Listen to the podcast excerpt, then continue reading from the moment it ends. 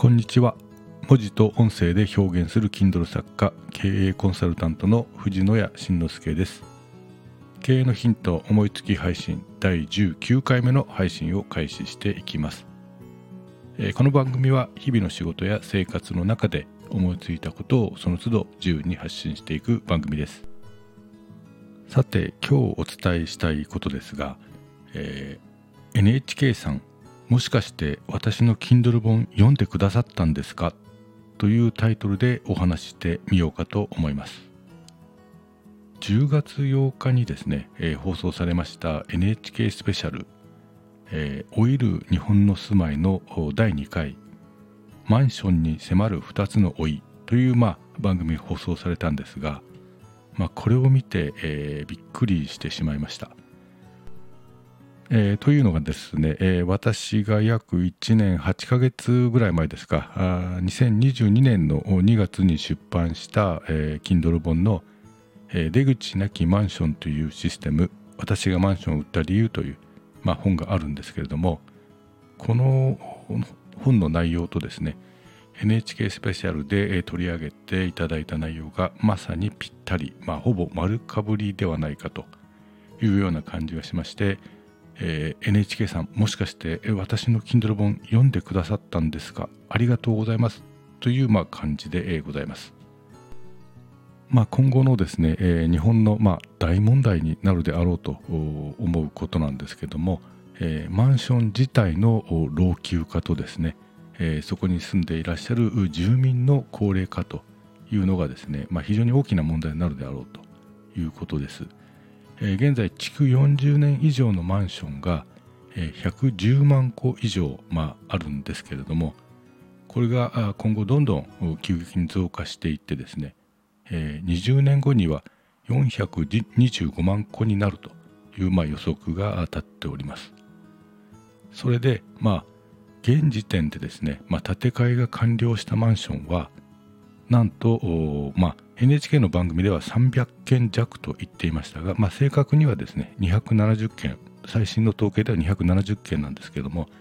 えー、300件弱とそれしかないんですね、えー、全く建て替えというようなことが進行していない状況があります、えー、マンションというのはですねいわゆる区分所有という形態こう皆さんでこう持ち合っている状態ですね。区分所有という状態にありましてですねまあ、建て替えなどの合意形成が非常に難しいということでですね、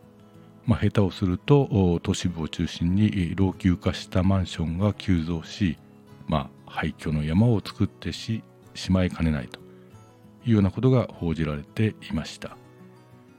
まあ、もちろん NHK ですから、まあ、いろんなところに取材に行かれています。えー、実際の住民や管理組合の理事であったり公的機関など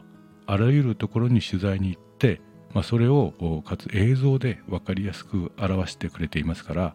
まあ、とても分かりやすかったですし、まあ、この切迫した感じがま伝わってきました。まあ、私としてはですねやっと取り上げてくれたのかなという感じでした。で私もですね、えー、と9月にですねそのマンション管理の法律の改正を受けて、えー、9月にちょっとその辺を盛り込んだ改訂版をとしてですねページを追加したんですけれども、まあ、その改正についても番組で、えー、少し、えー、触れられていました。まあ、別にどっちが早いとかというのはまあどうでもよくてですね、まあ、とにかく早くこの問題をみんなで議論していかないと取り返しのつかないことになってしまいますと。まあ、ですから頑張って金融を盛り上げていってもらいたいなと思います、えー、番組を見逃した方は NHK プラスでしたっけ？でもこれ放送後7日間だけでしたっけ？